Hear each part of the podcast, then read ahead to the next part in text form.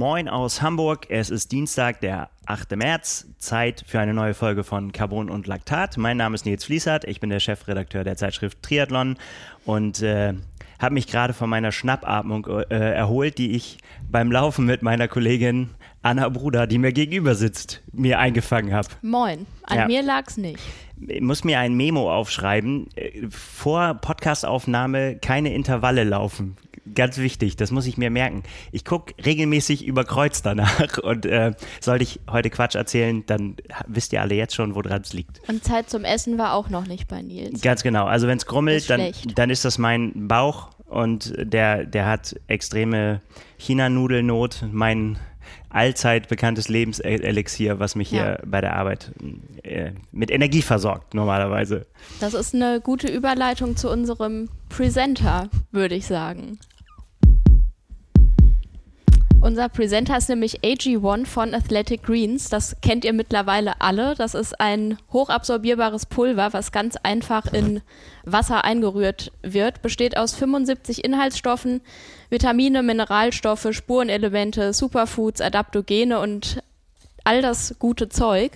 Nils trinkt es auch mittlerweile und das ist vielleicht gar keine so schlechte Idee. Jedes Vitamin ist ein gutes Vitamin. Definitiv. Ähm, Genau, das Ganze ist ein All-in-One-Supplement für jede Ernährungsform geeignet. Das heißt, ihr könnt euch je nach persönlichem Bedarf natürlich alle anderen Supplements sparen. Außer Vitamin D, das ist nicht drin. Das bekommt ihr aber, wenn ihr unter athleticgreens.com slash carbonlactat geht. Da könnt ihr euch nämlich genau das sichern als Jahresvorrat. Und zusätzlich gibt es fünf Travel Packs. Das Ganze funktioniert als Abo-Modell. Ihr könnt das jederzeit pausieren oder kündigen, wenn euch das nicht taugt. Geld-Zurück-Garantie gibt es auch. Und genau, ihr bekommt dann einfach den passenden Vorrat an die Haustür geliefert und müsst euch eigentlich um gar nichts mehr kümmern.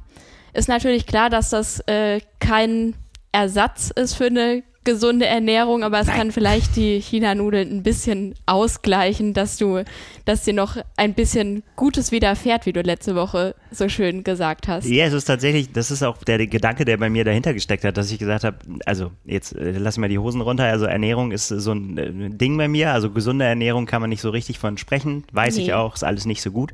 Und da habe ich gedacht, ist es doch, also kann es ja auf keinen Fall schaden, sagen wir mal, wenn der Rest am Tag schon nicht so gut ist, wenn man sagt, genau. man startet zumindest mal mit was Genau.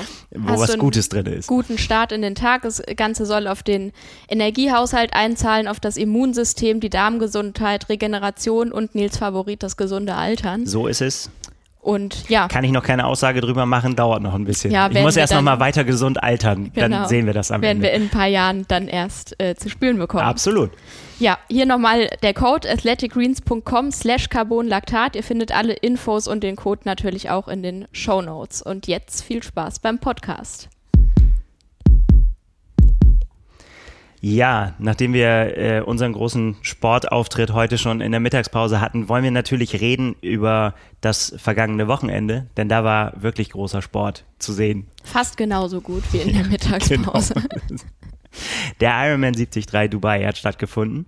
Und ich finde ja immer so zum Anfang der Saison, im Moment knallt es noch gar nicht so, wie es in den letzten Jahren knallt hat, weil im Moment ist das Wetter so fantastisch hier, dass man gar nicht so neidvoll da hingucken muss in die Sonne nee, und so weiter. Ähm, aber das ist natürlich das, was den, dieses frühe Rennen immer auszeichnet. Erstes Rennen so richtig schön unter der Sonne und ähm, ja. erste Standortbestimmung. Ja, und die Standorte wurden bestimmt. Ja, das war dann echt ein bisschen mehr als das. Also alle haben ja irgendwie vorher so gesagt, ja, mal Material testen und Beine testen und Form testen. Und dass dann zwei Weltbestzeiten dabei rausspringen, das hat mich auch ehrlich gesagt überrascht. Ja, ich meine, es war letztes Jahr schon so. Entschuldigung. Es war letztes Jahr schon so, dass bei vielen Rennen schon sich gezeigt hat, dass das Niveau echt nochmal gestiegen ist. So, ja. ne? Und dass einfach das immer dichter wird, auch äh, viel mehr Namen in Frage kommen, die Rennen gewinnen können und so weiter. Ja, und äh, ja, das, was wir jetzt gesehen haben, war natürlich krass. Wollen wir mit den äh, Frauen anfangen? Ja, passend zum Weltfrauentag, würde zum ich Weltfrauentag, sagen. Genau. Ich habe dir vorhin schon gratuliert, aber ich mache ja. das jetzt nochmal. Fishing for Compliments. Äh, alles Gute zum danke Frauentag, sehr, zu sehr. deinem Tag. Ähm, das ist aber nicht der Grund, wieso ich hier sitze. Also das ist, äh, nee, das war, äh, das ist unabhängig voneinander. Genau. Natürlich. Ja, fangen wir äh, mit den Frauen an wissen wir alle, Laura Philipp hat gewonnen in drei Stunden 53,03. Und besonders beeindruckend fand ich dabei erstmal die Schwimmzeit. Das war nämlich die zweitschnellste, hat sie auch selbst gesagt. Also früher war Schwimmen immer so ein bisschen eher ihre Schwäche, dass sie dann doch mit einem deutlichen Rückstand teilweise aus dem Wasser kam. Ja, und jetzt ist sie halt einfach mal an Daniela Rief dran geblieben, was genau so das Ziel war und hat dann die Wechselzone als erste verlassen, worauf sie selbst gar nicht so vorbereitet war. Ja. Äh, ja, in, insgesamt tatsächlich, ne, muss man sagen. Ich habe einen Kommentar von, von ihrem Coach und Partner Philipp Seib gelesen, der gesagt hat, äh, äh, Zitat, habe Laura überzeugt, ihre Form früh zu testen. Sie wollte nicht fahren, muss sie muss jetzt muss sie mit dem Ergebnis umgehen. Zwink, ja. Zwinker Smiley. Ja. Also der Coach hat gesagt, geh mal früh ran, ne, teste einfach mal, wo du stehst, ja. weil ich vermute mal, dass er sich schon gedacht hat, dass sie da steht, wo sie jetzt steht. Und das ist schon, schon ein echtes Brett. Wir haben ja im Vorfeld letzte Woche auch darüber, man muss, ja, man muss ja sagen, zu diesem Zeitpunkt der Saison kannst du ja nur darüber spekulieren, wie gut ist die Form, sowohl bei ihr als auch eben bei Daniela Rief. Ja, und, und eben als Basis dann die Werte vom vergangenen Jahr nehmen, was ja bei ihr grandios ja. lief, das muss man ja auch sagen. Aber trotzdem. Ja, auf jeden Fall. Also ihre Trainingskollegin äh, Lisa Norden hat gesagt, ähm, wenn der Tag kommt, an dem Laura, also sie sagt, dass sie sich bereit für ein Rennen fühlt, dann sollte die Triathlon-Welt anfangen zu zittern.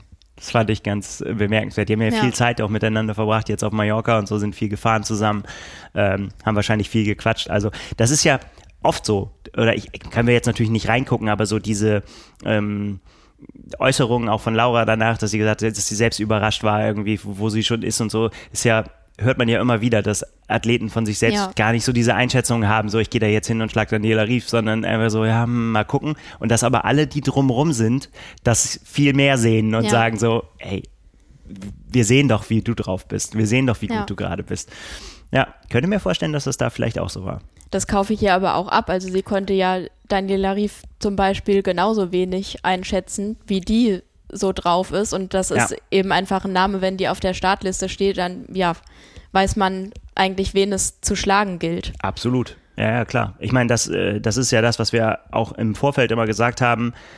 Wenn Daniela Rief da steht, lass die Rennen im letzten Jahr gewesen sein, wie sie wollen, neben ihren zahlreichen Siegen auch mal ein, zwei, drei dabei gehabt wo sie nicht gewonnen hat, das ist ja. ja, schon was Besonderes. Und ich weiß noch, dass ich, ich habe letzte Woche gesagt, dass Daniela Rief, eine Daniela Rief wird nicht Zweite.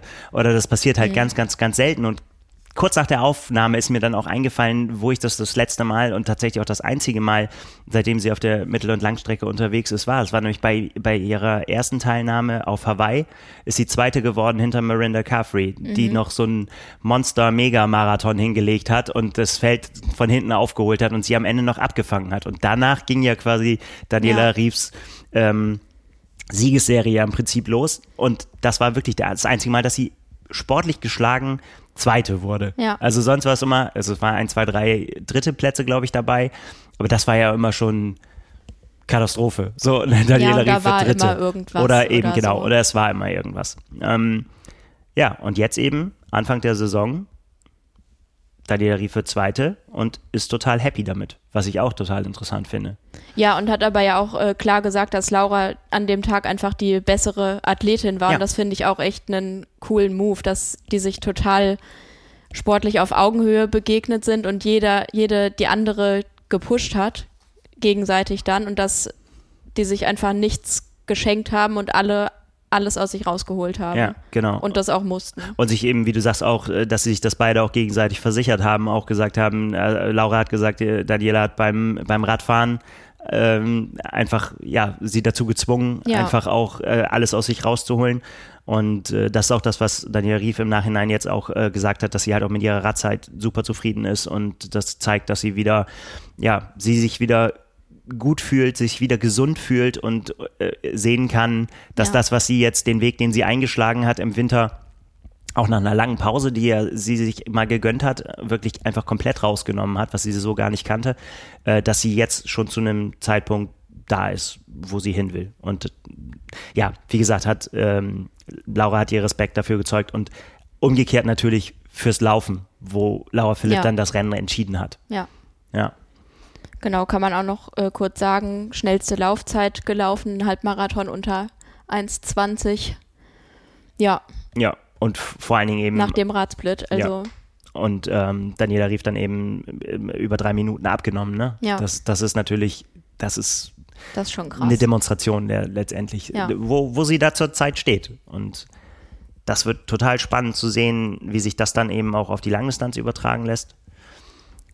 Und eben auch zu einem späteren Zeitpunkt der Saison. Ja, ist doch schön, absolut. dass man schon wieder jetzt am Anfang der Saison schon wieder so solche Kracherergebnisse hat, wo Ja, man schon wieder sagen gut. kann, so, wo Ja. soll das denn noch alles hinführen jetzt? Das ist tatsächlich was, äh, was ich ja mit großer Vorfreude mir angucke. Definitiv.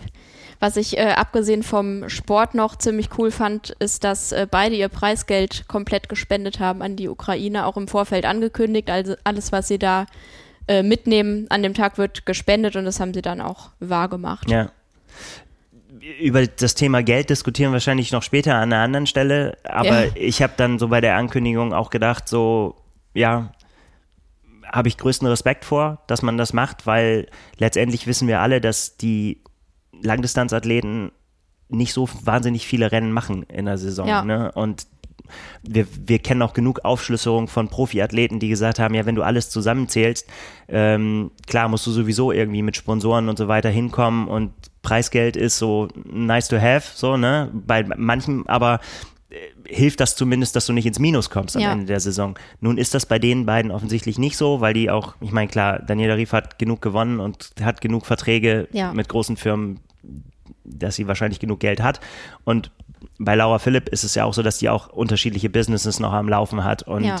ja, ähm, ja aber umso mehr finde ich höchsten Respekt, weil das ja wirklich auch ja keine, sagen wir mal so, also das muss man sich auch dann erstmal, ja, das zu machen ist ein großer Schritt, zu sagen, irgendwie von den wenigen, ja. in Anführungszeichen natürlich immer von wenigen, wenn man es mit anderen Profisportarten vergleicht, wenigen Geld, was ich, was ich bekomme, dann gebe ich es auch noch ab.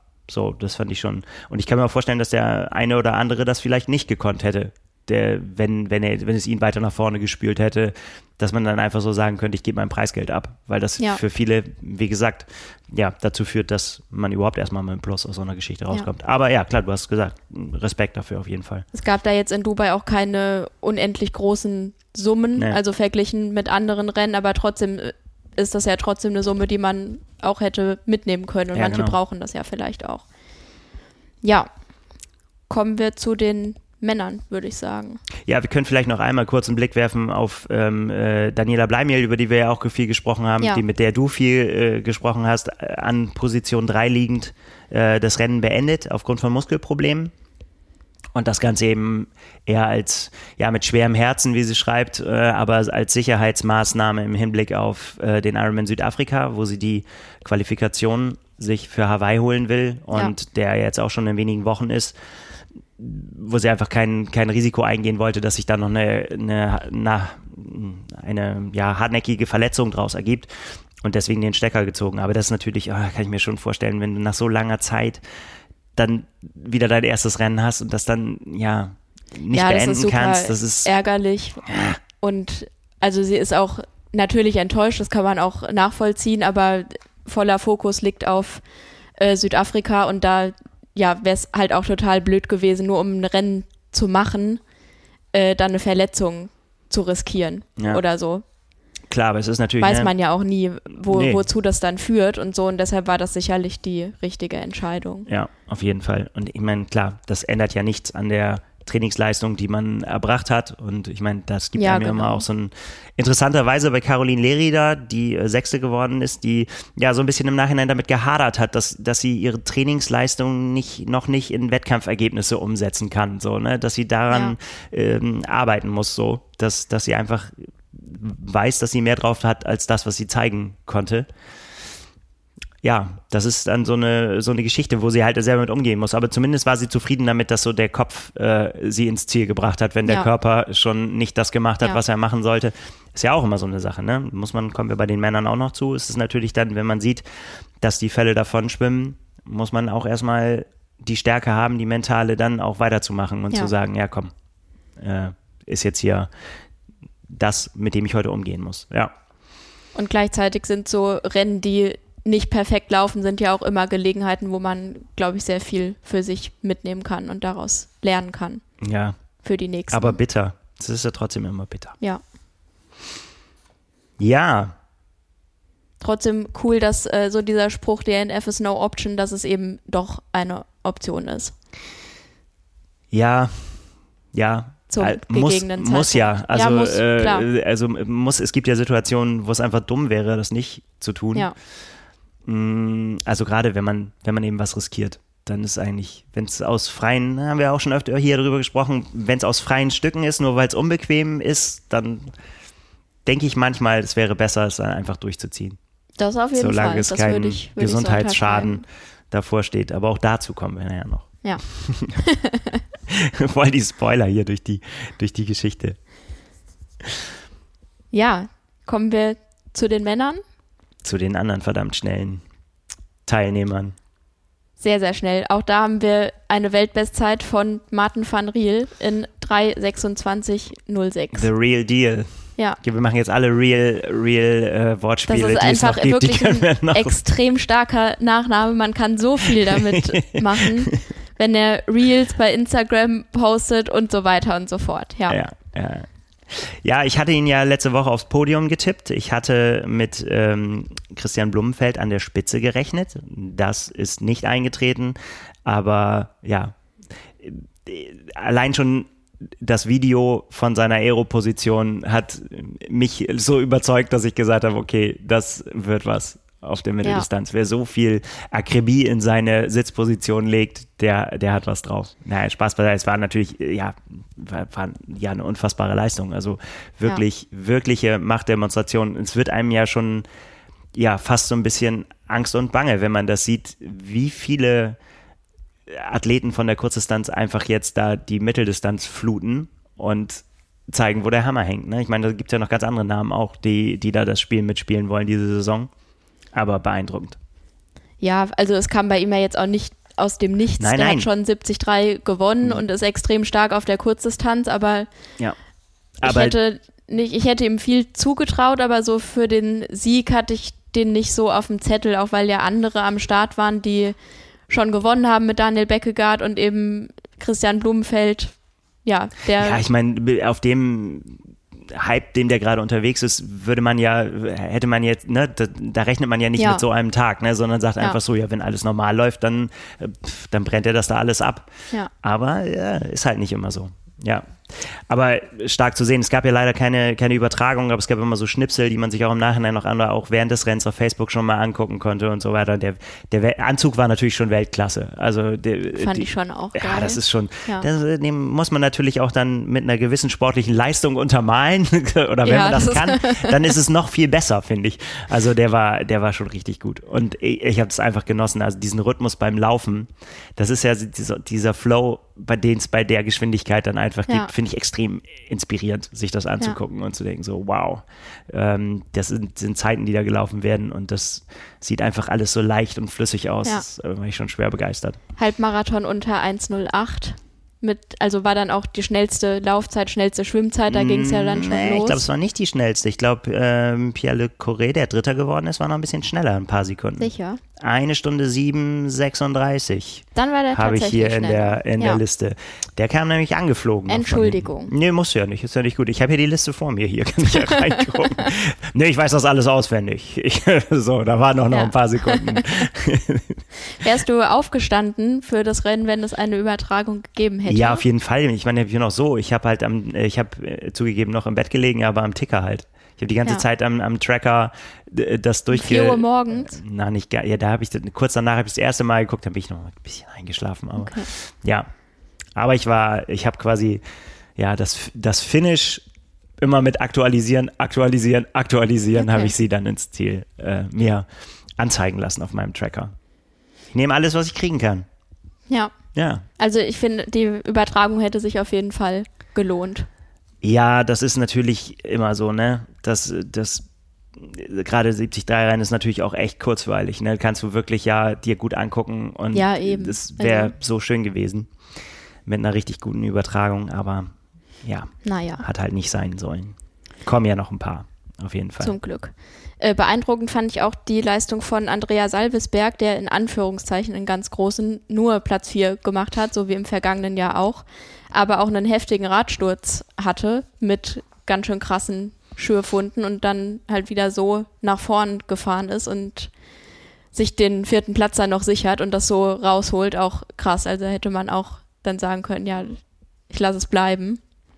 Ja, Bringt also heute nichts mehr. da gab es sowieso die eine oder andere Verschiebung noch. Ähm, aber vielleicht, wenn wir nochmal von oben nach unten gehen, ähm, Martin von Riel haben wir drüber gesprochen, über den, hast du das Bild von seinen Schuhen gesehen auf Ja. Instagram?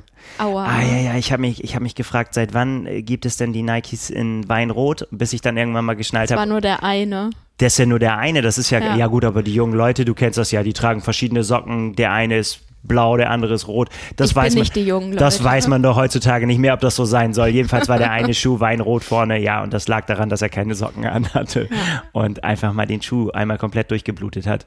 Brutal. Ja, Wie muss das denn brennen, bitte? Wenn da so viel Sehr. Blut rauskommt. hatte ich auch schon einmal. Ja, aber nicht bei dem Tempo, wenn ich das mal so sagen darf. Nee, tatsächlich nicht bei dem So. Tempo, aber es trotzdem, das dauert ja dann länger, Ja. dass es weh tut. Eieiei. Vielleicht ist da auch das Adrenalin auf dem Weg zur Weltbestzeit so hoch Ich glaube, das gewesen. merkt man auch währenddessen gar nicht. Der hat wahrscheinlich danach runtergeguckt und dachte, oh, Ah, brutal. Also ich meine, dass mal irgendwo so ein kleiner Blutfleck ist, ist ja okay, aber das war ja einmal komplett Ja. geflutet, das ganze Ding. ja. Ja, gibt's auf Instagram in der Story gerade. Ähm, vielleicht ist es noch zu sehen. Ja, ich fand das, ich fand's witzig, dass ähm, äh, Vincent Louis ja vorher das schon gewusst hat, dass es diese Weltbestzeit geben wird. Er hat auf eben von dem von mir angesprochenen Video mit der Aero-Position drunter geschrieben, äh, den Kommentar, vergiss nicht die Weltbestzeit-Wiki-Seite zu aktu aktualisieren, wenn du die Ziellinie überquerst. Also Ja. die ähm, ja, Kurzdistanzkollegen wissen offensichtlich untereinander, was man so drauf hat. Ja, sicherlich. Also ich glaube, dass, oder das ist ja eigentlich so, dass auf der 73-Distanz die Kurzdistanzler schon die Nase vorn haben. Das Tempo unterscheidet sich ja. Oder es ist näher an der Kurzdistanz als an ja, der ja, Langdistanz. klar, aber ich meine, dass das so jetzt gerade auch, boah, also, dass da jetzt eben aus dem Stand schon so bei ersten Versuchen, Ja. sag ich mal, so gute Ergebnisse bei rauskommen. Auch Vincent Louis war jetzt nicht sein erster letztes Jahr, aber wohl nur aufgrund seiner Umfahrung da gegen Lionel Ja. Sanders und äh, Jelle Gens auch super gewesen da schon und äh, da sind ja so viele, die, die da kommen, also von den Norwegern ganz zu schweigen natürlich, äh, das ist schon ganz schön, also ich finde, das mischt es nochmal wirklich durcheinander. Also Ja, es ist echt, echt, Absolut. echt schön, schön zu, spannend auf jeden Fall. Ja. Platz zwei, Ja, der Das- Vorjahressieger. absolut. Daniel Beckegaard mit der schnellsten Radzeit. Stimmt das wenigstens? Äh, sage ich dir sofort, ja, stimmt. So, Stimmt. so, genau. Nein, stimmt nicht. Mann von Rewe war schneller. Drei Sekunden schneller. Aber Dann habe ich irgendwas komisches Ja, die sind ja zusammen-. Ist Die, ja. die waren ja zu, äh, da, da zusammen. Ich habe jetzt hier die PTO-Liste vor mir, da steht es halt so drin. Steht Martin von Riel 1,53,27 auf dem Bike und Daniel Beckegaard 1,53,30. Ja. Flott, flott unterwegs auf jeden Fall. Ja, also die Strecke ist ja auch echt prädestiniert dafür. Das Out-and-Back-Kurs ist eigentlich immer schnell, keine großartigen Höhenmeter. Also die zweite Hälfte geht nur bergab. Ja. Und wenn da der Wind günstig steht, auf den einen oder anderen Bildern auch muss man dann auch so ein bisschen auch die Augen zumachen, ne? Mit den ganzen Autos am Rand und äh, Motorräder, die daneben herfahren. Und wobei man natürlich auch in den Drohnenaufnahmen gesehen hat. Ich will jetzt ja nicht damit sagen, dass da jetzt ständig Motorräder, das könnte ich auch gar nicht beurteilen, habe ich ja gar nicht gesehen. Ja. Also, ne? Aber ja, das ist schon alles ganz schön eng da, sagen wir mal so. Ja, aber äh, total, ähm, ich meine, auch ein Statement von Daniel Beckegaard, ne? der ja auch total happy und zufrieden mit seinem, Ja. mit dem zweiten Platz ist, einfach weil er, weil er ja auch weiß, zu welchem Zeitpunkt der Saison das jetzt stattfindet und dass die Langdistanz-WM sein Ziel ist. Ja. Ne, Er will halt da Weltmeister werden. Und das ist schon mal ein sehr, sehr guter Start, glaube ich. ich könnte mir auch vorstellen, dass wenn man Zweiter hinter so einer Leistung Ja. wird, das könnte sich ja vielleicht fast wie ein Sieg anfühlen. Wahrscheinlich, Weil ne? wenn die, also wenn das Hauptziel einfach eine Ironman WM ist und man wird dann hinter der Weltbestzeit halt Zweiter. Ja, auch fast mit der, also auch seine, was ja nur, er hat ja nur um ein paar Sekunden auch die alte Weltbestzeit Ja. verpasst. Also das war ein Granatenauftritt. Ja. Ne? Deswegen, also deswegen glaube ich auch, dass er da tatsächlich so, wie du sagst, so ein innerlicher Sieg, ne, wo du sagst einfach so, ja, ja, ist alles okay. Wir, wir laufen ja dann Marathon, ne? Da wird es ja auch noch ein bisschen. Und äh, Martin van Riel hat es auch so kommentiert. Er hat auch gesagt, you going to crush St. George. Also, ne, also die, ähm, er weiß schon, was er da geleistet hat, glaube ich. Ja, total spannend. Also Daniel Beckegaard ist einer der, da werden wir ja noch ganz oft drüber reden, Ja. über, über St. George, über die Favoriten und so weiter. Ist aber definitiv einer, der einfach, weil er da auch schon so gut performt hat, auch ähm, einer, ein heißer Kandidat ist. Überhaupt. Das wird verrückt. Da, wird da zehn, zehn Leute aufzuschreiben, wird verrückt. Ja, Da muss man schon so viele weglassen. da wünsche ich uns allen schon mal viel Spaß, wenn es dann so um Tippspiele hier geht, intern vielleicht. Ja, Wird schwierig. Ja, ja, ja, ja. Ja, Platz 3 haben wir schon drüber äh, gesprochen.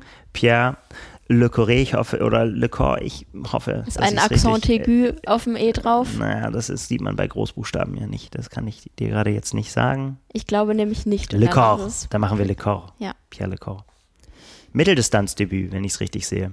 Also auch ein äh, Kurzdistanzler und Manfred Riel hat auch gesagt, ähm, hat sich gut angefühlt, äh, die alten bekannten Gesichter von der Kurzdistanz zu sehen. So, das ist das, was ich vorhin meinte. Ne? Ich meine, da ist halt dann wirklich auch nochmal sowas drin, noch ein Positionsssprung. Einfach nochmal Ja. mit, mit, so einem, mit so einem absoluten Wahnsinnslauf, da einfach noch Plätze gut zu machen. Ja. Ja. Das war schon ziemlich gut. Also wir haben es vorhin schon gesagt, eine Stunde 7, 36 steht hin hier. Also ja, dann kommt man nochmal ein paar Plätze nach vorne. Sehr, sehr, sehr beeindruckend auf jeden Fall. Ja, brutal. Sehr heiß war es, glaube ich, auch vor Ort. Also was ja ein, ist ja klar, dass es in Dubai heiß ist in der Wüste, aber ja, das haben sie eigentlich alle gesagt, dass das ein harter Tag war da draußen. Ja, aber ich meine, das ist einfach deswegen schon alleine, weil es einfach so unglaublich schnell war, ne? Ja. Und dann sowohl bei den Männern als bei den Frauen natürlich auch sich dann so Konstellationen ergeben haben, die einfach de dem anderen keine, keine Luft gelassen haben, wo Ja. man einfach Gas geben muss. Ja. So, ne? Und einfach, um einfach dran zu bleiben. Und ja, die haben sich tatsächlich, wie man es immer so schön sagt, tatsächlich zu diesen Leistungen einfach auch gepusht, ne? Weil Ja. ich meine, auch Martin von Riel wusste das ja, dass er nicht, nicht nachlassen kann. Weil der. Nee, ne? und hat sich ja auch nach dem Radfahren gar nicht so bombastisch gefühlt. Also eigentlich schon so ein bisschen müde und nicht Ja. in der Lage, dann noch einen schnellen Halbmarathon zu laufen. Ja, das spricht dann für die Form, wenn es dann doch geht. Ja, Obwohl der Kopf eigentlich sagt, so, oh, ich weiß gar nicht so genau. Ja. Ja, wollen wir zur, zur für mich Überraschung des Tages dann kommen? Zur Sag größten. mal, sag mal. Christian Blumenfeld Ja, hat einen gebrauchten Tag. ja. Platz 10 ist es am Ende geworden. Also was ja bei den anderen Zeiten kann man, ist ja jetzt vielleicht ein bisschen despektierlich, aber unter ferner liefen für ihn Ja, schon, ja, definitiv. Und ja, kein, er hatte einen Defekt, also einen platten Reifen gab es auch mit dabei, aber das war jetzt nicht der Hauptgrund nee. Äh, für den zehnten Platz. Er hat sich einfach von Anfang an nicht gut gefühlt, nicht richtig Druck aufs Pedal bekommen. Ja, schon beim Schwimmen ja auch schon Rückstand gehabt. Ja, Und letztendlich äh, ist das auch wirklich ähm, Hut ab da so, ne? Von vor, bei aller Kühle und, und auch ähm, Selbstbewusstsein, was häufig sonst zur Schau getragen wird, ist er sich jetzt auch nicht zu schade zu sagen, irgendwie so, hey, ähm, war nicht mein Tag heute, nicht das, was ich mir vorgestellt habe, Ja. aber herzlichen Glückwunsch, ich hatte heute zu keinem Zeitpunkt eine Chance, hier um den Sieg irgendwie einzugreifen. Und dann springen natürlich Ja. alle bei, ja, du hast ja auch einen Platten, fast zehn Minuten hat er gekostet und wenn man denkt, da hat er aber auch gleich auf Instagram auch gesagt so, hey, ja, aber es war nur ein Platten und äh, auch ohne den hätte ich heute keine Chance gehabt. Find ja, das finde ich auch schon total cool, schon auch dass, gut, man dass man, das so dass man das so sagen kann, ne, dass man nicht einfach nicht nicht auf der Höhe war. Ja. ja woran es gelegen hat, ja, woran hat es Woran gelegen? hattet ihr gelegen? Woran hattet ihr gelegen? Das fragt man sich dann. Fragt man, aber das können wir natürlich nicht beantworten. Aber ähm, ich hoffe, dass er das für sich beantworten kann. Ja, wir hatten da ja ganz kurz schon drüber gesprochen. Der war jetzt sehr lange in der Höhe. Ich weiß nicht genau, wann er zurückgekommen ist. Hat vielleicht damit zusammengehangen, dass er zu kurz danach, zu lang danach nicht so vertragen, Ja. wie das geplant war. Man Also weiß es nicht. Es ist Spekulation, ähm, aber es ist doch eigentlich auch mal ganz gut. Ich meine, man ist ja schon so ein bisschen in diesen Modus abgedriftet, so nach dem Motto, so, er gewinnt sowieso. Ja. So, ne? Und der ganze Hype und alle, die sagen irgendwie sowieso, die, da, diese Norweger, da können wir sowieso nicht äh, nichts mit anfangen. Die werden natürlich sagen, jetzt siehste. Ja, klar, so ist ja auch so.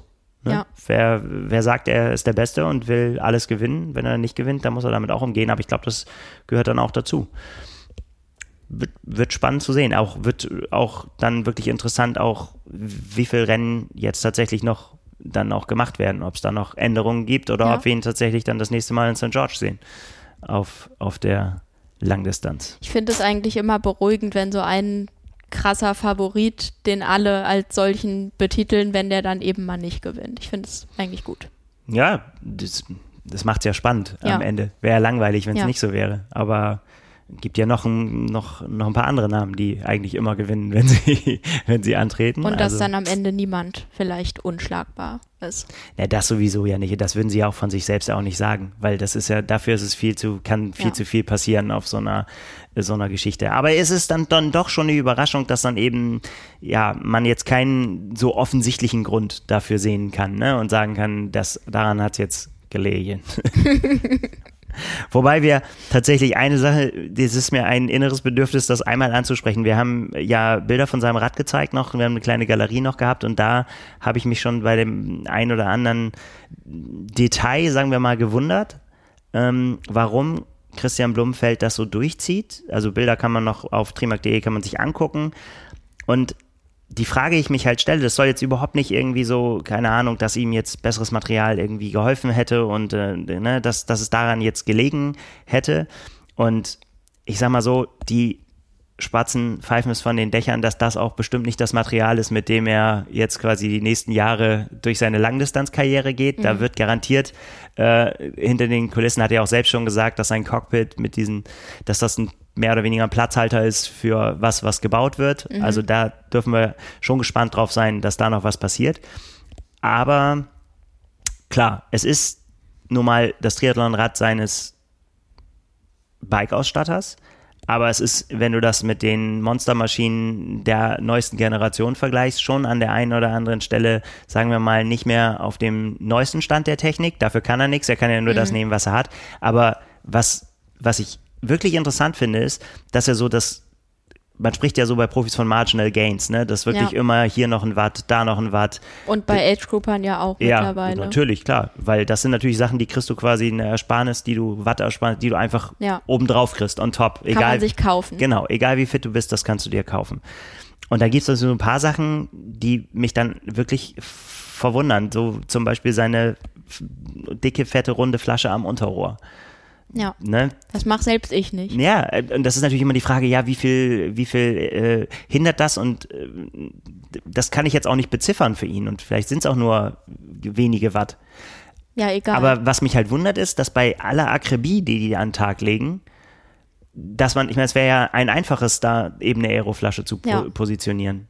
Und warum er dann sagt, ich weiß ja auch nicht, ob das eine Demonstration sein soll, dass man sagt einfach so, es ist doch wurscht, ich mach die da einfach hin. So als Statement, weißt du, so Ja. nach dem Motto, ich schlag euch, schlag euch auch mit runder Flasche am Unterrohr. Weil ich kann mir nicht vorstellen, dass das nicht zu denen durchgedrungen ist, dass das per se mal Nee, das keine, keine, keine gute Idee ist. Ähm, ja, und auch, ja, letztendlich kann man da bei, an ganz, ganz vielen Punkten ansetzen. Das habe ich mich tatsächlich gefragt. Warum wird da nicht das Maximum rausgeholt? weißt du, ob er schon immer mit runder Radflasche gefahren ist? Das ist eine gute Frage. Weil ich erinnere mich, dass Lionel Sanders zum Beispiel, der hat einfach gesagt, er kommt damit halt besser zurecht Ja. und sonst trinkt er gar nichts, Ja. wenn er nicht die hat. Lionel Sanders hat schon viel gesagt, auch über sein Material und ähm, hat auch schon viel gesagt, was äh, die, den ein oder anderen Entwickler wahnsinnig machen würde. Ähm, aber das ist ja äh, klar. Oder auch jetzt auch wieder der, der platte Reifen. Ich meine, das ist halt, er fährt halt dieses System, wo jetzt sagen, sagen wir mal nicht der schnellste Reifen der Welt drauf ist. Weder der schnellste noch der sicherste. Und äh, klar, vielleicht sind das Sponsorenabsprachen. Es kann natürlich sein, dass diese einfach heißt, hey, du fährst bei uns das Komplettpaket und dann ist das so. Aber ich meine, er hatte bei der 73 WM Platten, hat im Training immer wieder Platten gehabt jetzt in letzter Zeit, wo Gustav Iden sich schon drüber lustig gemacht hat, dass er gesagt hat, irgendwie so, ja, Christian Blumenfeld geht davon aus, dass ihm alles aus dem Weg geht, auch Schlaglöcher. Ähm, war dann halt auch in dem Fall nicht. Und äh, jetzt halt wieder, ne? Und das kostet dich halt Rennen. Deswegen, das da bin Könnte ich überfragt. einem zu denken geben. Ja, ich glaube auch, dass sich das ändert. Vielleicht zeigt das auch so ein bisschen den Stellenwert des Rennens, Ja. dass er einfach sagt so, ach komm, da machen wir jetzt keinen großen Film von, Hauptsache es glänzt schön silber und das macht es ja. Also, ne, und das ist Ja. einfach, er sagt einfach so, ja, ja, eher, keine Ahnung, vielleicht ist das auch zu, äh, ja, vielleicht bin ich, ich auch im falschen Film, dass ich einfach sage, so, ja gut, das sind doch Details, irgendwie ist doch wurscht, ist doch, ist doch egal, so, ne, soll man nicht so viel drauf gucken.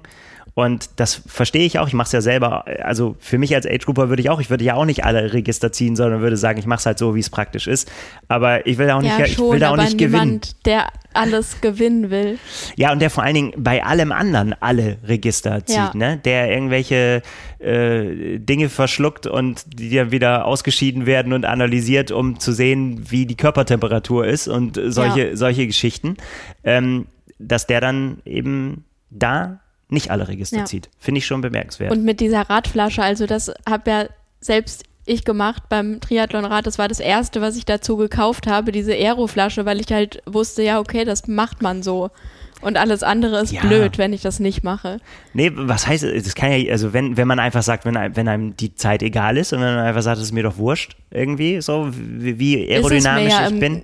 Großen und Ganzen schon, aber Ja. wenn ich was sparen kann, nur weil ich eine andere Fahrradflasche mir da reinmache, ja, wieso denn nicht? Ich stehe halt auf dem, wenn es kein, ich muss mir ja eh einen Flaschenhalter daran schrauben. Ja, Ob ich genau. dann den einen nehme oder den anderen, das, ne, wenn es keinen Nachteil für mich bedeutet, keinen praktischen oder keinen finanziellen, dann würde ich Ja, immer sagen, dann genau. nehme ich doch die bessere Variante. Auf jeden so, Fall. einfach nur, nur, also die für mich persönlich bessere. Ja. Aber wer bin ich, um mich darüber aufzuregen, was er für ein Rad fährt? Wahrscheinlich ähm, wird er das auch in der Saison noch das ein oder andere Mal sehr schnell fahren und dann Bestimmt. vielleicht auch mit runder Flasche und dann würde mich Lügen strafen und sagen, ich gewinne trotzdem auch mit runder Flasche. Ja. Mal gucken. Werden wir sehen. Ja, das war das Rennen in Dubai, oder? Ja, würde ich, würde ich sagen. Würde ich auch sagen. Es hat ja auch noch was stattgefunden. Absolut. Mit sehr viel Preisgeld und einer Übertragung, die aber ihr Geld wohl nicht wert war, was man so gelesen hat. Die Rede ist von der Couples Championship. Ja, einem neuen, sehr besonderen Format, das sehr nach Spaßveranstaltung klingt und auch sehr danach aussah, mit aber eben dem von dir erwähnten, ja, soll man sagen, Haken äh, oder mh, Seitenaspekt, dass ein wahnsinniges Preisgeld dafür gab. ja, 100.000 Dollar für das äh, Siegerpärchen kann man auf jeden Fall schön von essen gehen, vielleicht auch mehrmals. Absolut. Ja, genau. Ähm, ich kann ja einmal kurz das Konzept erklären. Also es war ein Triathlon mit 400 Metern Schwimmen, 16 Kilometer Radfahren und 5 Kilometer Laufen. Das Ganze im Team wie so eine Art Staffel. Also es sind Triathlon-Paare gegeneinander angetreten und jeder hat diesen Triathlon gemacht nacheinander. Die Startreihenfolge konnte sich jeder aussuchen. Die meisten haben zuerst äh, den Mann ins Rennen geschickt, was sich dann am Ende auch als die bessere Variante äh, erwiesen hat. Genau, und da gab es eben eine Live-Übertragung gegen Geld, ich glaube um die 12 Dollar oder so, aber da wurden keine Live-Splits eingeblendet, auch keine Endzeiten und kein gar nichts. Tja, Ja, und die Moderatoren äh, Heather Jackson und Greg Bennett, glaube ich, die haben da ihr Bestes gegeben, aber ja, war dann auch eher ein Versuch. Also ich bin da jetzt im Nachhinein froh, dass ich das Geld nicht ausgegeben habe. Ja, also das Ganze ist, also als ich das erste Mal davon gehört habe, wir haben ja im Podcast auch schon darüber gesprochen, habe ich gedacht so, ja, ist, ähm, ist doch ein, ist doch eine nette Geschichte, finde ich so. So von der Veranstaltung finde ich es mega geil. Ja, so Pärchen, äh, der Triathlon-Pärchen, von denen es echt unfassbar viele gibt, wenn man mal Ja, drüber nachdenkt. Ich ja. meine, es waren jetzt, glaube ich, zehn am Start, äh, korrigiere mich. 13. 13. Ähm, und es sind ja noch ganz viele nicht am Start gewesen, die man auch noch hätte da sehen können, Ja. die aber da jetzt äh, den Aufwand nicht betrieben haben, um zu sagen, ich nehme da teil. Mm, Und fand das eigentlich ganz witzig und habe gesagt, ich meine, auch Einladungsrennen und, und, und ja, in gewisser Weise Showrennen und so weiter gab es ja schon, ähm, schon immer. Also diesen, ähm, ja, äh, an schönen Orten, dass so Einladungsrennen gemacht werden und, und Ja. quasi Kurzdistanzer gegen Langdistanzer zusammengeführt und so weiter. Hat man alles schon gesehen. Und ich habe so für mich am Anfang abgespeichert, ist so eine unterhaltsame Geschichte eigentlich. Ja. Und dann habe ich mir aber so, sind, ist dann, dann doch relativ schnell, vor allen Dingen so auf amerikanischer Seite auch äh, sehr, auch die Kritik schnell laut geworden daran, an dem, an dem Format. Und ähm, ja, können wir uns ja vielleicht gleich mal drüber unterhalten. Also die, ähm, die, die Hauptkritik ist halt, dass ja, bei so einer Startveranstaltung, so, so einer Spaßveranstaltung 100.000 Dollar nur für den Sieger. Ne? Gab ja auch noch Ja. für zweite und dritte und Startgeld hat es, glaube ich, auch noch gegeben für die Pärchen.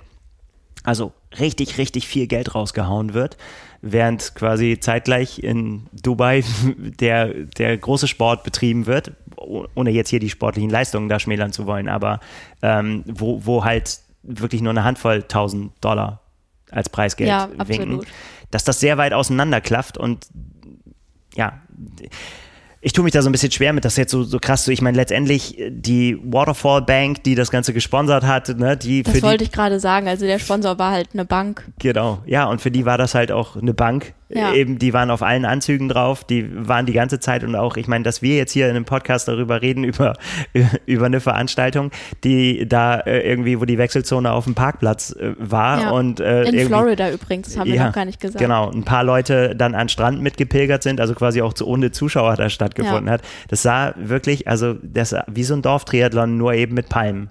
So, Ja. ne, so wie man, wie man das kennt.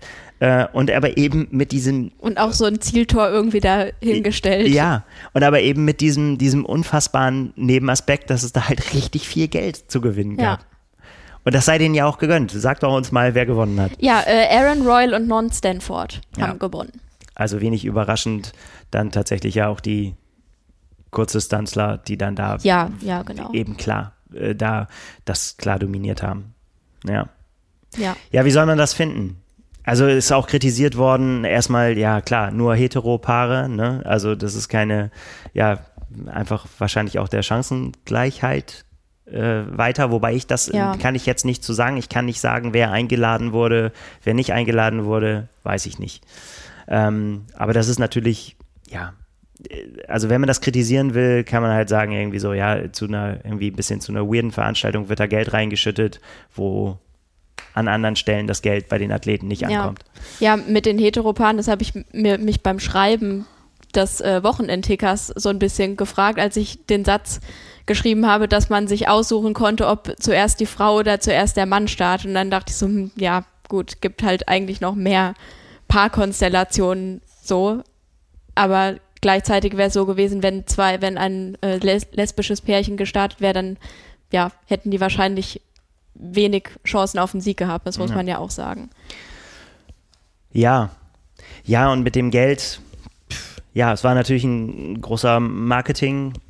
Ja. Coup letztendlich für die Bank, dass sie das da rausgehauen hat. Und ich meine, letztendlich kann ja auch jeder selber entscheiden, was er mit seinem äh, Geld machen will. Ich habe, ja, ähm, man würde, ich meine, die, was man so hört von den Athleten, die sind natürlich, die nehmen das natürlich gerne. Also die, die da teilgenommen haben, haben Ja. natürlich auch alles aus sich rausgeholt. Ich meine, Ja. klar, ich, es geht ja um, um richtig viel Geld und es ist ja auch keine, keine böse Absicht dahinter, nehme ich mal ganz stark. Also keine Ahnung, ich habe neulich bei Heather Jackson, ähm, die von dieser Bank jetzt auch ihr Rad gesponsert hat. Sehr, sehr interessant. Also sie war Mhm. Ja, ja, die haben ein eigenes Racing-Team. ja, aber sie hat ja, sie, sie hat ja ihren Radsponsor verloren und brauchte quasi ja ein neues Rad. Und die, so hat sie es erzählt, dass er auf sie zugekommen ist und gesagt hat, was kann ich dir Gutes tun? Also wie ich möchte, ich finde das gut, was du machst, ich finde dich gut. Ähm, die haben auch, ja, und, und äh, wie, wie kann ich dich fördern? Was kann ich tun?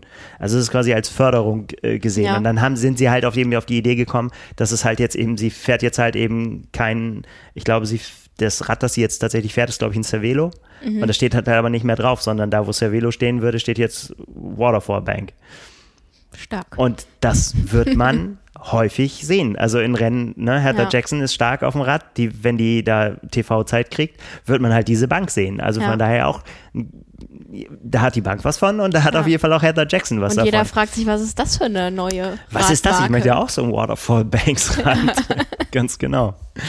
Ja, also von daher, hm, ich, ähm, Ob das Zukunft hat, hast du ja gesagt, ne? oder ob das irgendwie ein Schlag ins Gesicht ist für, für, für andere Sportler, ich weiß es nicht.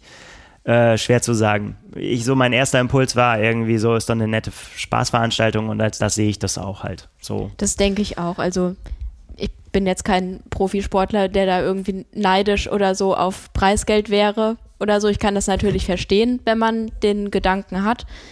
Da ja, störe ich mich nicht dran. Ich finde das Konzept total cool, dass man da als Paar zusammen an den Start gehen kann. Mhm. Aber ich finde es, äh, genau, ich finde es aber trotzdem richtig, dass man darauf hinweist, dass man eben sagt, also ja, ich meine, dass halt nicht alle Triathleten so mit Geld überhäuft werden und dass halt in ganz ja. vielen Konstellationen das einfach auch zu wenig ist, was sie bekommen ja. und das, äh, das muss man dann in dem Zusammenhang irgendwie auch schon mit bewerten. Aber ja. da haben wir ja auch schon hier oft drüber gesprochen, dass es natürlich auch mit der PTO, die jetzt auch viel Geld in den Sport pumpt, mit denen auch mit den PTO-Rennen, wo es richtig viel Preisgeld geben wird, dass das vielleicht dabei ist, dass es sich ändert, so dass eben auch viel mehr Leute profitieren können und ja. eben nicht nur immer die Top, die Top-Leute.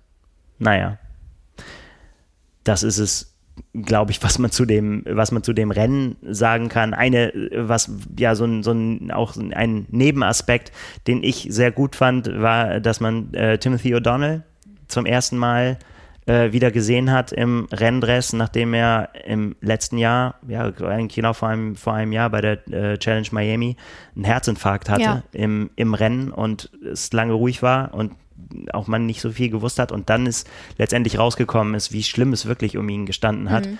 Ähm, das, also man muss es so sagen, wirklich dem Tod da nochmal von der Schippe gesprungen damals und, und es war, wäre fast so weit gewesen, dass er eben aufgrund dieses Herzinfarkts, den er auf der Radstrecke hatte. Ähm, ja, das, das wäre fast ein Ende gewesen. Das ist ähm, unfassbar eigentlich, wenn man da drüber nachdenkt. Ja, ich habe mir nochmal auch, ich, ich komme komm mir das eigentlich auch, wollte ich eigentlich, ich habe es mir jetzt nochmal die Videos, es gibt ein YouTube-Video, wo er darüber redet und auch wo Bilder auch davon zu sehen sind und so, wo man dann halt sieht, ähm, wie die Kommentatoren sagen, oh, irgendwas ist mit Tim O'Donnell mhm. und so weiter und der fängt sich ja dann tatsächlich nochmal wieder und ist sogar noch ins Ziel gekommen, ist glaube ich Elfter geworden, wenn ich es richtig in Erinnerung habe. Ähm, und er, er, hat sagt in, erzählt oh. in dem Video, dass er quasi auf dem Rad gesessen hat auf einmal, ne, Arm tat weh, äh, ne, hat, auf einmal krass. sein Kiefer hat sich total verspannt und er hat totale Schmerzen in der Brust und er sich gefragt hat, habe ich jetzt echt einen Herzinfarkt gerade hier auf dem Rad? Das kann doch nicht sein. Und hat dann aber ja. irgendwie trotzdem das Rennen noch zu Ende gebracht, völlig irre. Ja, und ist danach aber Gott sei Dank relativ schnell ins Krankenhaus gefahren, ja. weil die gesagt haben, bei dieser Art Herzinfarkt, die er hatte, ist irgendwie die Überlebenschance 12 Prozent, wenn du es nicht, wenn, also er ist wirklich, wirklich ganz knapp nur davon gekommen. Und jetzt aber Haken dran, es geht ihm wieder gut und er macht wieder Rennen. Er ist wieder dabei. Und ja. äh, das ist die gute Nachricht. Und das fand ich schön zu sehen. Ähm, und er hat gesagt, irgendwo muss man anfangen. Das war jetzt mal wieder das erste Rennen. Ergebnis egal, aber. Ja, ja, also ich kann jetzt auch gar nicht sagen, wo die gelandet sind, weil die Zeiten oder die Ergebnisse, die man gesehen hat, die gingen nur bis Platz 8. Ja. Aber die beiden sind so für mich das Triathlon-Paar ja, ja mit so aktuell präsent. unfassbaren Erfolgen auch äh, ja. in der Vergangenheit. Und ja, mal gucken, äh, zu was das wieder taugt, ne? wenn es wieder läuft. Ich meine, 2019 äh, Tim, Tim O'Donnell auf Platz 2 in äh, Hawaii gewesen. Ja. Ähm, das war ein richtig, richtig starker Auftritt von ihm. Und äh, ja, mal gucken, ne? Wo, wofür das noch reicht. Ja. ja. Ashley Gentle musste leider alleine an den Start gehen oder wurde dann irgendwie in eine Staffel, in ein Staffelformat noch äh, in so eine Charity-Staffel rein, rein gebucht, yeah. weil Josh Amberger leider nicht einreisen konnte oder wieder ausreisen musste, ja. weil ja sein Visum einfach nicht anerkannt wurde. Total crazy Geschichte. Josh Amberger macht ja relativ viel auf Social Media und so weiter und ich als diesen dieses Bild von ihm total zerstört irgendwie in die Kamera guckend, äh, hatte es ihm Post abgesetzt, dass er ja, dass er nicht reingekommen ist, so. Ja. Und äh, dass sie ihn nicht reingelassen haben. Aber eigentlich ziemlich ziemlich krass. Ich meine, jeder, der schon mal mit dem Visum in die USA gereist ist, weiß, äh, dass man, also mir geht es zumindest immer so, selbst wenn man man weiß, man hat man ist absolut im Reinen und hat nicht, nichts falsch gemacht und trotzdem schaffen die das, dass man mit schwitzigen Händen ja. an der Einreise steht und komische Schwitzehände auf den ja. Fingerabdrucksensoren hinterlässt, weil das einfach äh, ja eine schwierige Sache ist, da einzureisen. Und Ich weiß nicht, was mit seinem Visum war, darauf ist er nicht eingegangen, aber er hat gesagt, also es gab halt, es wurde halt nicht anerkannt und es wurde, wenn ich es richtig verstanden habe, für ungültig erklärt und das ist richtig, richtig schlecht. Mhm. Weil man halt immer bei der Einreise in die USA das auch angeben muss, ob schon mal das Visum für ungültig erklärt wurde oder nicht. Und ich sag mal, die Chancen, dass man da nochmal einreisen darf, steigen dadurch nicht unbedingt. Äh, von daher wird das sehr interessant. Also er hat geschrieben, äh, also er bereitet sich, also es steht tatsächlich ein Prozess aus, also ne, das ist halt nicht entschieden, wie es ja, da mit boah. ihm weitergeht. Und der nächste Termin wäre halt eben die Ironman WM. Ne? Also die wollten eine US-Tour machen, wollten mehrere Rennen halt ja. sich jetzt geben. Und äh, die WM in St. George wäre halt, ist halt das Ziel. Oder ist halt immer, ja, ist halt immer noch das Ziel, aber ob er dahin reisen darf, das ist halt jetzt echt nicht mehr lang, bis nee. man das organisiert hat. Alles, wir kennen das, wie lange das dauern kann, so. Also ein Visum beantragt man ja. nicht mal eben. Aber auch interessant zu sehen. Also der, der Hinweis, ich bin Triathlon-Profi und möchte dahin reist, äh, ist dann wohl doch nicht mehr raus. Also wenn man dann ja. da steht. Ähm, ja, er hat irgendwie, insgesamt hat er irgendwie 80 Stunden äh, Albtraum erlebt, in Anführungsstrichen, sage ich schon mal. Ja. Ne? Also, weil sie haben das Telefon weggenommen und ihm angedroht, dass sie ihn in eine Zelle sperren, wenn er darüber redet, warum er jetzt da sitzt mhm. und so weiter. So hat er das alles beschrieben. Ähm, und dann fand ich aber, hat er einen sehr bemerkenswerten Post gemacht äh, im Nachhinein, dass er äh, gesagt hat, dass er sich ja fast schämt dafür, äh, mit, mit seinen Zeilen so viel Aufmerksamkeit erregt zu haben in eben dieser Situation, in der die Welt ja. sich gerade befindet. Das war nicht seine Absicht und ähm, ja, war ihm sehr unangenehm, dass er eben so viel Anteilnahme bekommen hat und äh, ja, so viele Leute sich bei ihm gemeldet ja. haben und gesagt haben, oh, das ist ja total schlimm. Letztendlich hat er gesagt, ja, ist mir ja nichts passiert, mein Kühlschrank ist voll zu Hause. Äh, ich komme zurück zu Freunden und alles ist gut. Aber seine Ashley musste alleine jetzt weiter ja. durch die durch die USA. Ja, da darf man mal gespannt sein, wer dann äh, die schnellste Schwimmzeit hat bei der WM. es wird neu ausgelobt. Vielleicht schwimmt er einfach darüber. Das, ja, er wäre auf jeden Fall schnell da. Ja. Ja.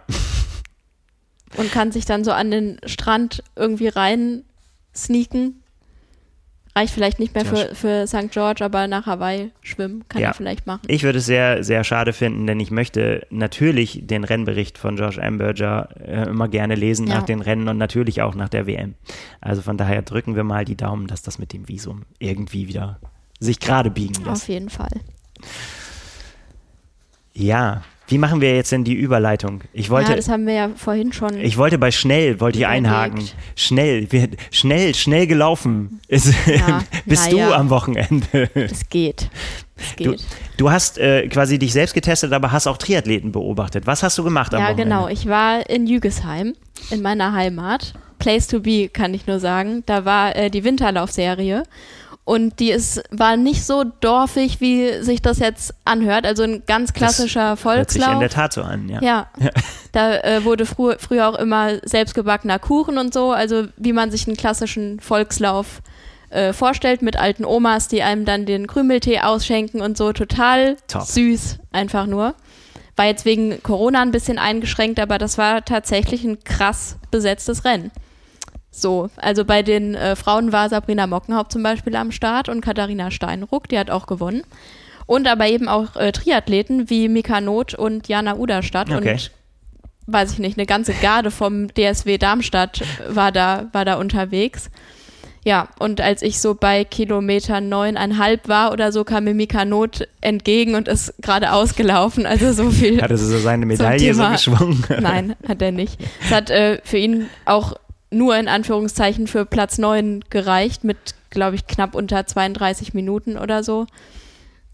Ja, aber genau, ich habe danach noch kurz mit ihm geschrieben und es war anscheinend so geplant, dass die ersten acht so leicht unterhalb der Schwelle gelaufen wurden und dann nochmal Gas gegeben, also einfach ein Trainingsrennen, was ja. man dann nicht alleine gemacht hat. Und als Test sozusagen, äh, so wie es bei dir ja im Prinzip auch war. Du hast es ja, ja auch für genau. dich als Test genommen. Ja, bei mir halt einfach die ganze Zeit so schnell, wie es ging und bei ihm als alternative Trainingseinheit. Genau, und du hast es jetzt quasi gemacht als deinen 10 Kilometer Test, um deine, deine Laufbereiche neu zu bestimmen. Genau.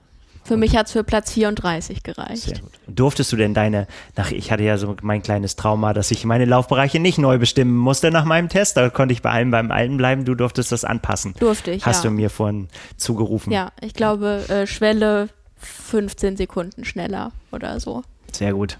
Und Zeit insgesamt äh, zwei Minuten schneller oder so, als bei uns in Bremen damals. Ja, bin ich sehr äh, zufrieden mit und habe mich auch gefragt, woher das denn jetzt kam, weil ich nicht so viel schnelle Trainingseinheiten mache. Und das, ja, fand ich sehr cool und gibt, gibt Selbst, Selbstvertrauen. Das soll es auch, Fall. ja. Und ich glaube einfach auch, dass es immer eine gute Idee ist, sowas, solche Tests und so weiter eben nicht so einsam und alleine irgendwie im Nieselregen zu machen, sondern Ja, bei Kaiserwetter und so Rennen mit Ja. einer Startnummer dran. Das hilft dann schon so ein bisschen, glaube Ja. ich, oder? Auf jeden Fall. Sehr schön. Werde ich mir merken, werde ich auch bei meinem nächsten Versuch vielleicht auch machen. Ja, ich hatte ab kann. Kilometer 6 leider Seitenstechen. Da habe ich mich auch gefragt, woran, woran es gelegen hat. Am Porridge. Da haben wir hier beide schon drüber gesprochen, aber du willst es ja nicht hören.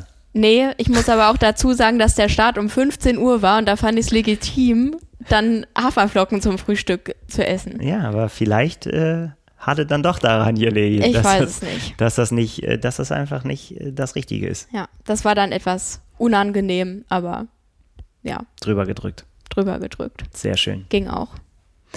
Ach ja, das Training. Ja. Das Training. Das war schön. Wir haben, wir, ich habe es ja vorhin eingangs schon gesagt, irgendwie, wir haben heute auch eine kleine Intervallrunde eingelegt heute in der Mittagspause und äh, haben so ein bisschen geschnuppert an der neuen äh, Radstrecke des Ironman Hamburg. Ja, die führt hier quasi vorm Büro vor der Haustür Ja, vorbei. Zweimal, da darfst du dann langfahren. ja. Die hat sich nämlich ein bisschen geändert. Ich habe hier den Streckenplan vor mir liegen. Auf der Ironman-Radstrecke Frankfurt war ich auch unterwegs am Wochenende. Ein Stück zumindest. Da Wenn sind die das mal kein. Fingerzeig ist. Da sage ich jetzt nichts zu. Da können wir äh, nächstes Jahr vielleicht Gut, drüber reden. Machen wir. Genau. Äh, kommen wir zu Hamburg. Die hat sich mal wieder geändert. Das ist immer ganz lustig. Ja, mittlerweile kann man sagen, eigentlich ist das Tradition. Ne? Irgendwann kommt Ja. halt die neue Radstrecke für den ja, Ironman Hamburg. Vielleicht können wir die Meldung einfach jedes Jahr Wie- einfach aktualisieren. Ja, oder so. Genau. Die hat sich äh, wieder ein bisschen verändert. Warum genau, weiß man also, ehrlich gesagt ja, nicht. also Ironman hat gesagt, dass äh, sie auf Athletenfeedback gehört haben. Das, ich meine, das hatten wir ja auch schon thematisiert und jeder, der das vielleicht noch vor Augen hat, äh, es gab dann doch bei der letzten Führung durch den Hafen dann doch die ein oder andere nicht so schöne Passage, Ach um ja. das mal freundlich auszudrücken, äh, hat nicht so für Begeisterung gesorgt. Da war die eine oder andere Bahnschiene, die überfahren werden musste und so weiter. Und da hat man äh, auf die Athleten gehört und hat gesagt, äh, das machen wir dann äh, nicht nochmal. Ähm, und außerdem äh, sind Baumaßnahmen im Hafengebiet angekündigt. Wie viel das jetzt Einfluss hat darauf, ob die von uns allen ja so ersehnte Kühlbrandbrücke endlich mal wieder reinkommt, kann ich nicht sagen, aber es könnte schon sein, dass da die Anfahrt, das ist halt extrem kompliziert.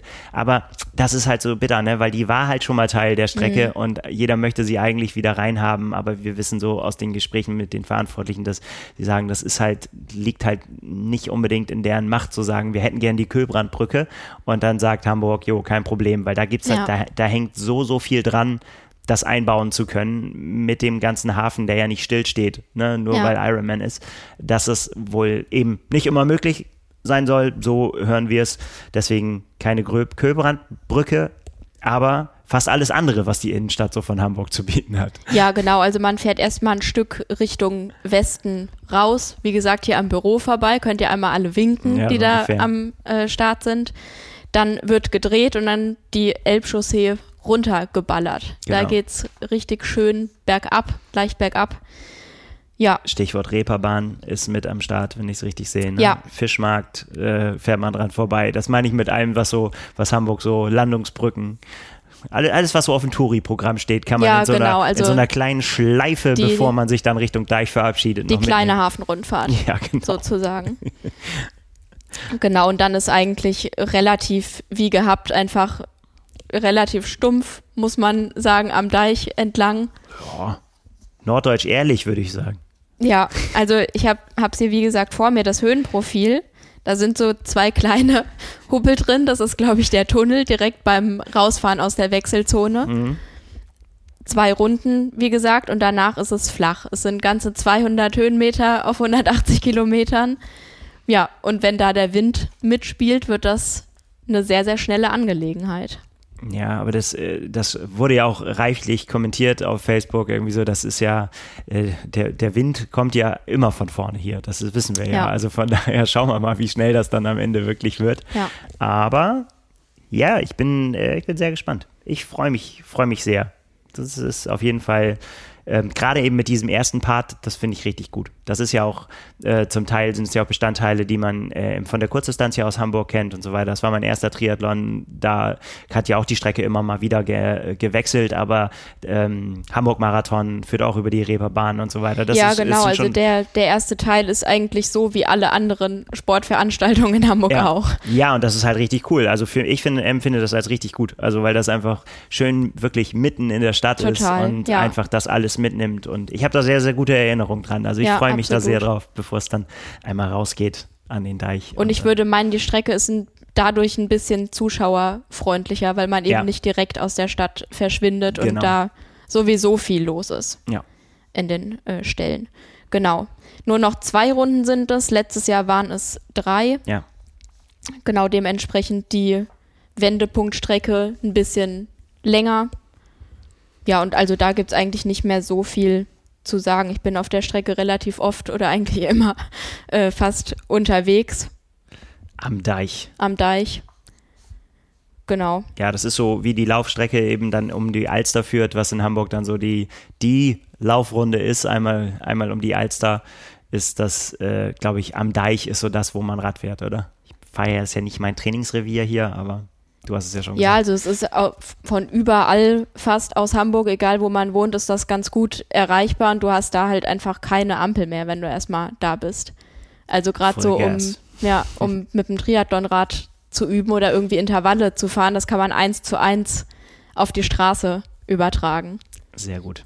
Was du jetzt auch schon gemacht hast, wieder. Äh, auf der Straße fahren, ja, ja, ja, in der Tat. Ich war am Wochenende draußen und ich war wirklich, muss ich tatsächlich sagen, fast schon schockiert davon, wie anstrengend Fahrradfahren auf der Straße sein kann, wenn auf einmal wieder Wind dazukommt. Ich hatte es tatsächlich früher mit Indoor-Training nicht so viel am Hut und seitdem ich jetzt quasi mich Indoor vorbereitet habe und äh, jetzt gar nicht so viel draußen gemacht habe. Ein, zwei Fahrten habe ich äh, schon gemacht, aber jetzt neues Rad und so weiter, das muss ja auch irgendwie äh, ausgeführt werden und ausprobiert. Ich folge da ja deinen Empfehlungen, die du mir im Podcast gegeben hast, da bin ja. ich ja ganz Zuhörer und ähm, war dann schon auch durch ja, sind, sind so Sachen wie Straßenbelag und äh, Gegenwind und so weiter, die auch echt Körner. Und vor allen Dingen hat, äh, fand ich es dann doch noch ich meine, wir als Norddeutsche sind ja hier äh, sehr euphorisiert aufgrund der Sonne, die jetzt tatsächlich schon mehrere Tage am Stück scheint, ja. ohne dass es regnet. Das, das flasht uns alle sehr und äh, führt aber auch zu, dazu, dass man das ignoriert, dass es nur vier Grad sind oder so.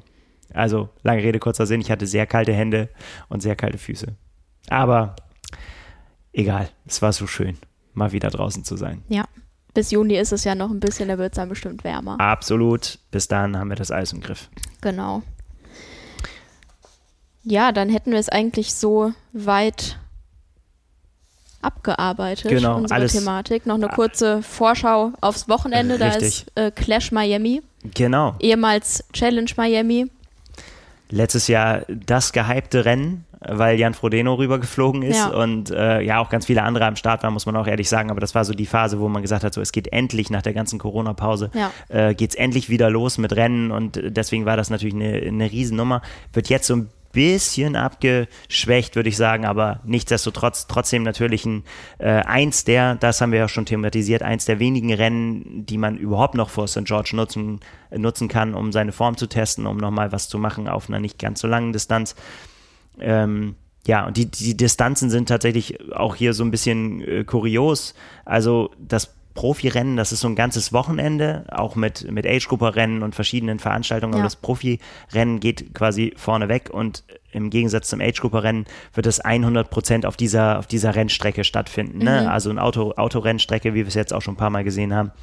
Und äh, da gibt es in der Mitte halt so einen kleinen See. Da wird geschwommen, zwei Runden, 1700 Meter.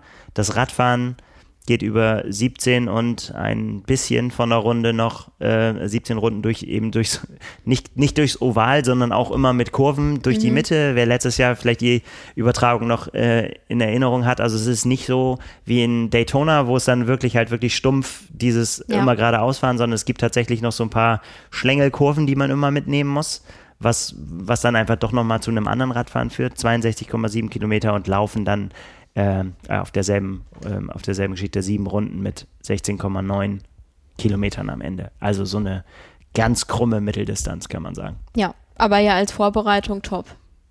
Ja. Würde ich sagen. Ja, und vor allen Dingen auch, ähm, ja, doch mit auch, ja, ich würde sagen, bei den Männern etwas stärkerem Feld als bei den Frauen. Also da sind dann tatsächlich doch ein paar Namen, äh, auf die ich mich auch sehr freue und da bin ich sehr gespannt. Äh, Sam Long gibt sein Debüt für diese Saison und der hat ja mächtig Trara gemacht auf YouTube und so weiter, was er dieses Jahr alles vorhat. Deswegen bin ich sehr gespannt, wie er sich schlagen wird gegen Leute wie äh, Ben Kanut, gegen Magnus Ditlev, der mit auf der Startliste steht, aber eben auch äh, Andy Dreiz. Ja. Wieder einmal Andy in Amerika.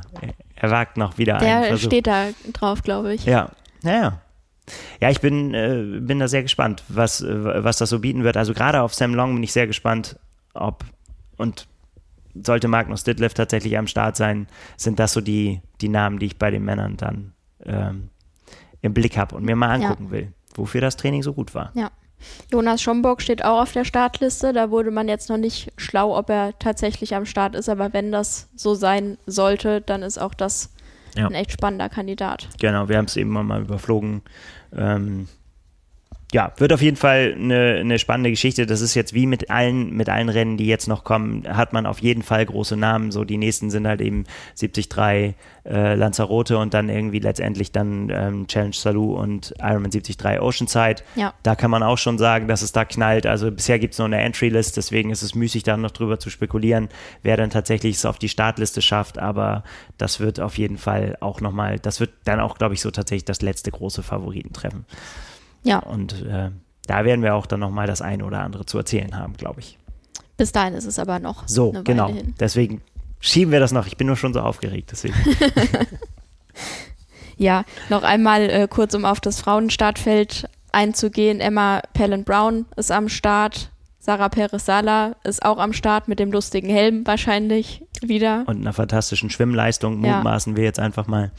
Genau, und Ashley Gentle, ja, hat es ja nach Florida schon geschafft und macht dann eben auch noch das Rennen. Ganz genau.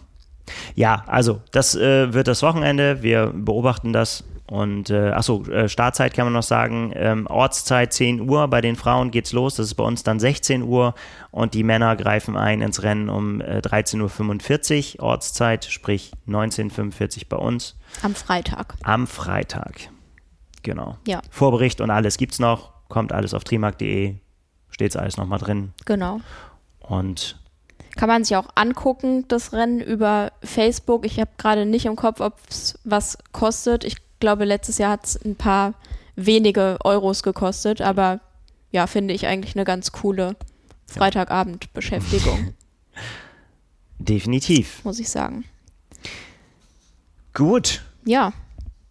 Dann bereiten wir uns auf dieses Triathlon-Wochenende vor und erholen uns noch ein bisschen von unserer Mittagseinheit. Machen wir. Du holst dir jetzt mal äh, China-Nudeln. Ich hole mir jetzt sagen. mal China-Nudeln. Haben die noch genau. offen überhaupt? Die haben immer offen. Gut. Für, für, mich haben die immer offen. Ganz bestimmt. Alles klar. Gut. Genießt cool. das schöne Wetter. Ich glaube, das sieht überall in Deutschland so aus. Macht euch schon mal ein schönes Wochenende, ist noch eine Weile hin, aber oh, trotzdem. Ja. Das ist aber cool. Am Dienstag schon ein schönes Wochenende zu wünschen, ist äh, sehr optimistisch. Wer weiß denn, wann der Podcast gehört wird? Das ist richtig, absolut, das nehme ich zurück. Genau. Und auch ansonsten, ja, schöne Tage, viel Spaß beim Training Hab und bei allem, Zeit. was ihr so macht. Bis dahin. Bis dann. Tschüss. Ciao.